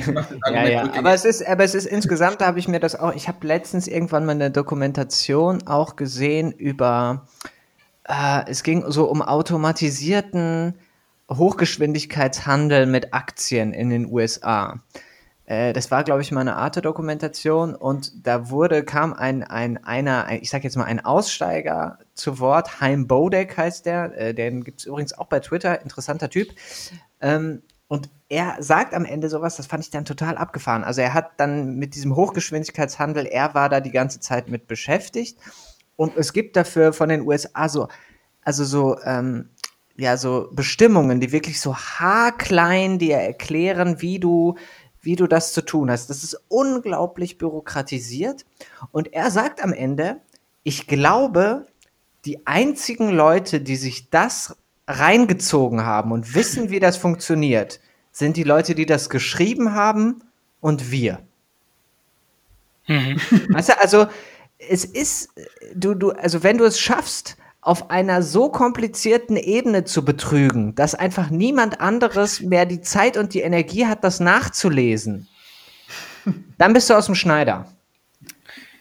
Ich klicke schon bei allem, was mir hier im Internet Geschäftsbedingungen anzeigt, einfach auf okay. Ja, genau, genau. Also wenn du sozusagen, wenn du wirklich die, den, den, den, also das Sitzfleisch hast, dir das Kleingedruckte durchzulesen und dann auch noch weißt, wie du mit diesem Kleingedruckten die Leute verarschen kannst, Bombe, ausgesorgt.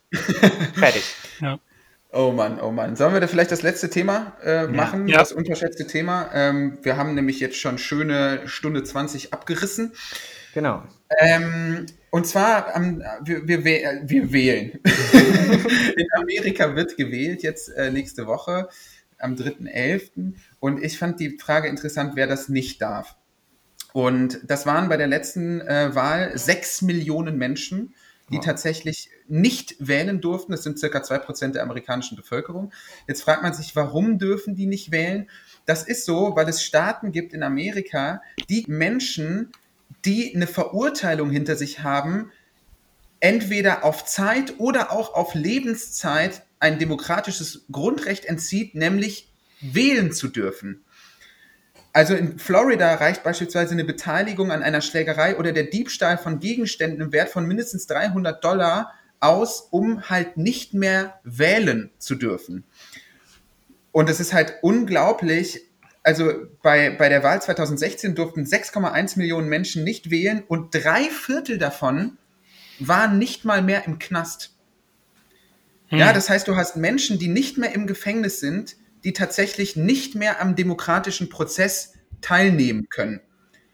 Ja. Und das sind halt vor allem schwarze Menschen. Mhm. Also die sechs Staaten, in denen am meisten Menschen leben, die nicht wählen dürfen, bestehen zu 30 Prozent aus Nachfahren von schwarzen Sklaven.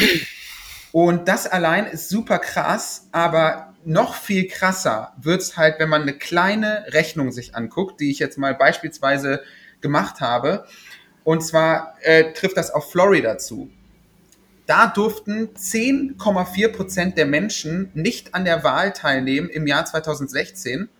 Und das äh, sind unter schwarzen Bürgern umgerechnet 23,4 Prozent. Also 23,4 Prozent der schwarzen Bürger, die in Florida leben, durften nicht an der Wahl teilnehmen. Ähm, und das sind, wenn man es runterrechnet, also wenn man es vergleicht mit der Einwohnerinnenzahl in Florida, sind das circa 130.000 schwarze Menschen. Ja, 130.000 schwarze Menschen durften nicht an der Wahl teilnehmen 2016. 2016 haben 88 Prozent der schwarzen Menschen für Clinton gestimmt. Das sind 114.000 Menschen, also 114.000 mhm. schwarze Menschen, die wahrscheinlich für Clinton gestimmt hätten. Und Trump hat in Florida mit 113.000 Stimmen Vorsprung gewonnen. Und Florida ist mit 25 Wahlmännern halt wahlentscheidend für Trump gewesen. Ja. Und da wird's halt total insane, finde ich. Also wenn man sich die Zahlen anschaut, also dass halt diese Verschiebung, dadurch, dass, es, dass das amerikanische Wahlsystem so ist, wie es ist, ähm, dass quasi so Winner takes all vorherrscht in den einzelnen Wahlkreisen, kann halt so eine Wahlverhinderung für die Republikanische Partei total lukrativ sein, weswegen es halt so ist, dass in vielen Staaten republikanische Senatoren auch Lockerungen von demokratischen Senatoren bezüglich Wahlrestriktion, also Ver Verhinderung von Wahl mhm. von Straffälligen rückgängig machen, was dann bei Menschen, die mal straffällig wurden, auch so ein bisschen zu so einem Kampf gegen die Behörden wird. Die dürfen dann halt mal wählen und dann dürfen sie mal wieder nicht wählen. Dann dürfen sie mal wählen, dann dürfen sie mal wieder nicht mhm. wählen und dann tun sie es halt nicht mehr. Also unglaublich, was da halt äh, passiert. In Florida ist es jetzt halt so, dass es da so ein bisschen zu so einer Entschärfung kam. Da gab es jetzt viele Initiativen seit 2016. Und jetzt dürfen zumindest Leute, die ihre Strafe abgesessen haben, inklusive der Bewährungszeit, die dürfen jetzt 2020 wählen. Und das ändert halt mehr als man denkt in Florida, ja. weil das sind halt viele Menschen. Aber ich, unglaublich. Ich glaube, ich, entsinne mich, dass 2018 gab es eine Volksbefragung in Florida, ne? die ähm, genau. die Leute wieder zur Wahl zugelassen hat, also die ja. ihre Strafe verbüßt haben. Ja. Als ich das gelesen habe, das äh, will ich auch natürlich den Autor nicht außer Acht lassen. Der Text heißt Black Votes Matter äh, und findet sich auch in den Blättern für deutsche internationale Politik, ist ja mittlerweile aber auch online aufrufbar, ist von Karl Dieter Hoffmann. Ja. Ähm, würdest, du, würdest du sagen, dass das wie so eine Art, ähm, weil man, man, man könnte ja schon sagen, dass es in der Geschichte der USA, also und gerade ist es ja wirklich abgefahren, wie im Prinzip die USA auch von ihrer eigenen Geschichte eingeholt werden. Hier ist hier in Europa ist es ja in gewissermaßen äh, ist das ja gewissermaßen auch der Fall, aber da ja noch viel stärker, weil man ja schon sagen könnte, dass die, dieser weiße Nationalismus ist da wirklich sozusagen in den Tiefen dieses Staatsapparates drin, aber auch irgendwie in den Köpfen der Bevölkerung. Und es ist ja so schrittweise, ne? Du hattest diese, diese Sklavenhaltergesellschaft, dann wurden die freigelassen und dann kamen ja aber direkt hinterher diese Jim Crow-Gesetze und so weiter und so mhm. fort. Also man hat dann die Leute zwar freigelassen, aber hat ihnen nicht die Mittel an die Hand gegeben, um auch ganz normale Staatsbürger zu werden, sondern sie weiter sozusagen in dieser Misere gelassen. Und dann diese Jim Crow-Gesetze, die halt eben diese Segregation zementiert haben. Und ich habe so das Gefühl, dass es jetzt irgendwie nicht mehr deutlich so ist, sondern also vor dem Gesetz gibt es so ein, schon ist, sind die Leute halt gleichgestellt, aber eben mit so Sachen wie Gerrymandering oder halt eben diesen Ausschluss von straffällig gewordenen Leuten. Das ist wie so eine Art, könnte man das so als, als, als Soft Power des, des weißen Nationalismus in den USA bezeichnen? Ja. Würdet ihr das so, würdet ihr das so also sagen? Ich würde sagen ja, weil natürlich müssen die Republikaner damit kämpfen, dass halt ihre Stammwählerschaft die Wählergruppe ist, die am wenigsten ansteigt. Ja, mhm. also du hast ja natürlich in Amerika viel mehr schwarze Menschen und viel mehr Latinos und so und Hispanics. Das heißt, so diese Wählergruppe, äh, weißer Mann oder weißes Ehepaar, die, die, das sind halt schwindende Zahlen.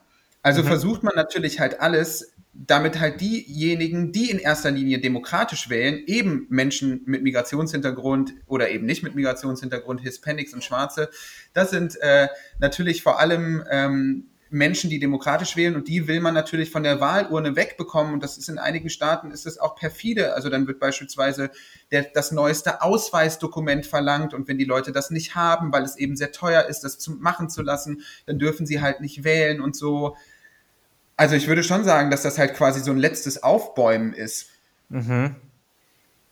Es ist sicherlich auf jeden Fall sind das Methoden, um die Wahlen zu beeinflussen, ja. Also dieser Ausschluss von Straftäter natürlich auf jeden Fall noch extremer, obwohl es nicht, also aus meiner Sicht noch fataler, obwohl es nicht so spektakulär ist, ist wirklich dieses Gerrymandering. Das Willst quasi nicht. Kurz erklären? Gerrymandering heißt, äh, die, Sta die Bundesstaaten, die äh, jeweils Legislative da vor Ort, ist auch dafür zuständig, die Wahlkreise zuzuschneiden. Mhm. Und äh, das bedeutet, äh, die Mehrheit, die da gerade äh, die Mehrheit im Abgeordnetenhaus des jeweiligen Staates hat, bestimmt dann einfach die Wahlkreise für die nächsten Wahlen mhm. und schneidet die Wahlkreise dann eben so zu, dass das für ihre Partei in, meistens bei den Republikanern dann die günstigste Methode ist. Ja? Also sie machen halt einen Wahlkreis meinetwegen mit einer Stadt, wo hauptsächlich Schwarze wohnen und pflanzen dann ganz ohne Rücksicht auf irgendwelche natürlichen Gegebenheiten oder irgendwelche geografischen äh, Abteilungen, irgendwelche anderen zusammen, wo sie so sich ausrechnen, okay, da haben aber noch unsere Stammwähler irgendwie gerade so die Mehrheit schneiden also einfach nach politischer Opportunität die Wahlkreise zu. Und das pervertiert natürlich den ganzen demokratischen Prozess, weil es nicht mehr die Wähler sind, die sich die Politiker aussuchen, sondern die Politiker, die sich ihre Wähler aussuchen. Mhm. Äh, und führt auch da zu dieser unglaublichen Polarisierung, die man in Amerika hat, weil die Wahlkreise so zugeschnitten sind, äh, dass nicht verschiedene Bevölkerungsgruppen in einem Wahlkreis leben, wo man dann sozusagen knappe Entscheidung hätte, sondern die meisten Wahlkreise sind so zurechtgeschnitten, dass eine Partei definitiv weiß, hier gewinnen wir sowieso. Und es gibt nur einen mhm. ganz kleinen Teil von Wahlkreisen, wo sich die Kandidaten quasi mäßigen müssten oder auf Kompromisse eingehen müssten, weil sie irgendwie eine schwankende Mehrheit äh, von sich zu überzeugen hätten. Deswegen mhm. sind irgendwie 70 Prozent der Abgeordneten auf beiden Seiten irgendwie eigentlich unangefochten, weil sie wissen, sie gewinnen die Wahl wahrscheinlich sowieso.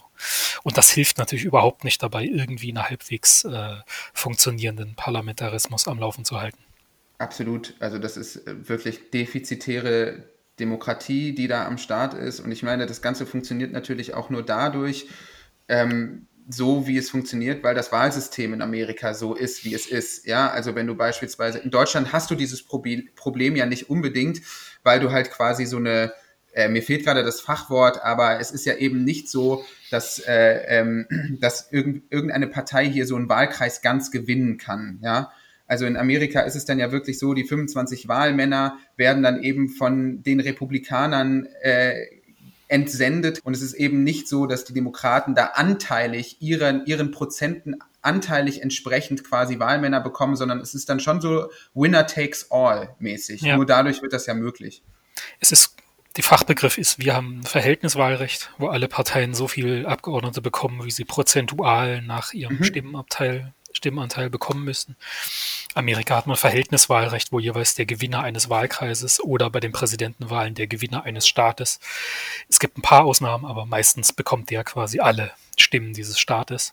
Wobei ich aber auch noch, um, damit wir nicht immer einer Meinung sind, einwerfen würde, es ist, glaube ich, auch zu einfach, wenn die Leute das Wahlsystem für irgendwelche Wahlniederlagen verantwortlich machen, weil das Wahlsystem ja. ist schon immer so und es haben auch jahrzehntelang demokratische Kandidaten die Präsidentschaftswahlen gewonnen. Mhm. Man kann sogar in gewisser Weise dieses Wahlsystem bis zu einem gewissen Punkt auch rechtfertigen, weil mhm. gäbe es dieses Wahlsystem nicht äh, mit auf die mit, das auf die Staaten der USA bezogen ist, würden natürlich diese ganzen bevölkerungsarmen ländlichen Staaten in der Mitte der USA komplett vergessen. Der mhm. Wahlkampf würde sich nur noch an den beiden Küsten abspielen. Es würden nur noch bevölkerungsreiche Staaten überhaupt von Interesse sein für, die, für den Präsidentschaftswahlkampf. Also man kann bis zu einem gewissen Punkt durchaus auch dieses Ungleichgewicht äh, rechtfertigen. Und es ist auch keine Ausrede zu sagen, ja, die Republikaner äh, gewinnen, weil sie eben diese ländlichen Staaten haben sehr im Sack. Das finde ich ist in gewisser Weise auch eine Ausrede. Wer hindert denn die Demokraten daran, ein Programm aufzustellen, was auch ländliche Bevölkerung anspricht? Also wenn man von vornherein davon ausgeht, die Schwarzen wählen so, die Landeier wählen so, die mhm. Städter wählen so, dann ist man schon wieder in diesem Identitätsdenken drin, was bestimmte Bevölkerungsgruppen quasi äh, bestimmten Parteien Monopol auf bestimmte Bevölkerungsgruppen zuspricht. Das kann ja ganz unangenehm sein. Zum Beispiel wurde Joe Biden ja auch vorgeworfen, dass er die schwarzen Wähler quasi automatisch für sich vereinnahmt. Ja. sagt, wer nicht mich mhm. wählt, der ist kein richtiger Schwarzer. Das ist natürlich ja. auch absurdes Identitätsdenken, was auch nicht demokratisch ist. Du hast total recht. Ich habe auch keine Erwiderung, weil es stimmt einfach. Also es ist eine kluge Beobachtung. Auch der Fallen, in die ich selber tappe. Absolut, ja. Ja, äh, zum Abschluss vielleicht nochmal, Micha, was würdest du denn sagen zu dieser Übergangszeit?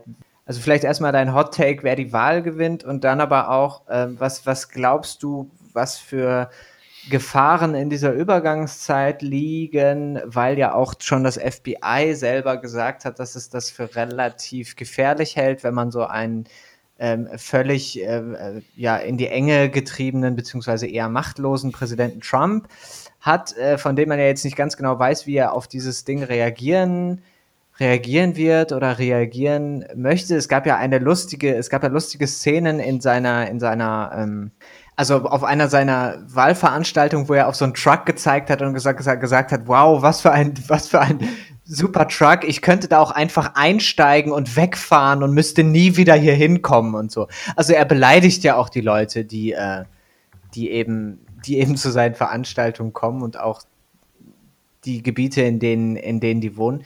Was würdest du denken, was passiert in, in dieser Übergangszeit? Geht Trump eher auf, auf ja, ich habe verloren, ist mir jetzt auch egal, oder wird er aggro? Ähm, also ich würde so sagen, ich weiß es nicht, was passiert. Ich glaube, das ist auch, wäre auch vermessen jetzt zu sagen, man wüsste, was passiert. Ich weiß auch nicht, wie die Wahl ausgeht. Ähm, es spricht natürlich einiges dafür, dass Joe Biden vielleicht doch mehr oder weniger knapp gewinnen wird, aber wie gesagt, die Stimmen für Trump wurden bei der letzten Wahl unterschätzt und es steht zu vermuten, dass vielleicht die Zahl seiner Wähler auch diesmal wieder in den Umfragen unterschätzt wird. Ähm, und was er macht, wenn er verlieren sollte, weiß man auch nicht. Ähm, ich glaube, die Befürchtung, dass er jetzt einen Putsch anzettelt oder so, ist, glaube ich, übertrieben. Ähm, was ich mir vorstellen könnte, was mein Tipp wäre, was bei der Wahl passieren wird, ist, dass Joe Biden knapper als gedacht, aber doch gewinnen wird. Und dass Trump natürlich als schlechter Verlierer behaupten wird, die Wahl wäre gefälscht oder mhm. er wäre irgendwie benachteiligt worden, aber letztendlich sich dann gezwungenermaßen doch in die Tatsachen fügen muss. So würde ich vermuten, dass es geschieht. Und es kann durchaus zu Gewalttaten kommen von irgendwelchen mhm. durchgeknallten Trump-Anhängern, aber keine Form von Gewalt, die jetzt irgendwie da das Gesellschaftssystem gefährden würde. Mhm. Okay. Ja gut. Ähm, mit Blick auf die Uhrzeit und auch in Anerkennung der Zeit, die wir hier schon geredet haben, ähm, ja, würde ich so langsam vorschlagen, dass wir zum Ende kommen. Gibt es von eurer Seite noch irgendwelche äh, großen großen äh, Thesen, die hier noch besprochen werden müssen? Nö, ich habe auch keine Ankündigung zu machen. Ich werde dieses, ich werde nicht Kanzler nächstes Jahr. ja, gut. Okay, ja dann. Aber es, war, äh, es hat mir sehr viel Spaß gemacht. Also ich habe auch viel gelernt. Vielen, vielen Dank an euch beide. Also sehr, ja. sehr gerne auch wieder, immer wieder gerne mit, mit dir, Michael. Voll cool, dass du da warst. Ich danke ja. euch. Dankeschön äh, für dein Kommen und dann ähm, sind wir mal gespannt, was aus dieser Wahl wird und bis nächste Woche. Genau, bis nächste Woche. Danke euch. Ciao. Ciao.